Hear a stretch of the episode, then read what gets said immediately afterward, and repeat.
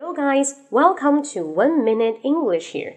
In today's section, let's see a phrase that is no way. No way, I always take it as a conjunction. What is a conjunction?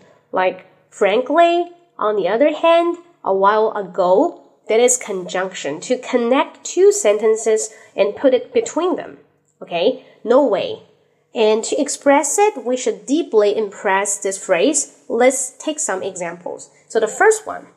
Hey, come on, buddy. Give me some money. I'm running out of it.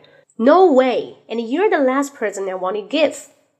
That is to say, this person cannot get any money from his friend. So here, no way means strongly refuse, strongly refuse someone's idea or something they want to get from you. Okay, so first one and the second one.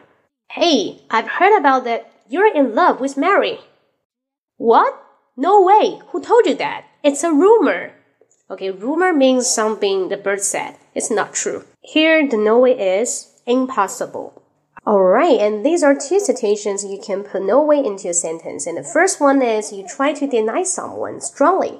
And the second is you don't have any chances. Something and sometimes somehow will never be happened. Now that's a homework time and try to use no way to make a complete sentence. I'm just waiting for you here. See you next time. Bye bye.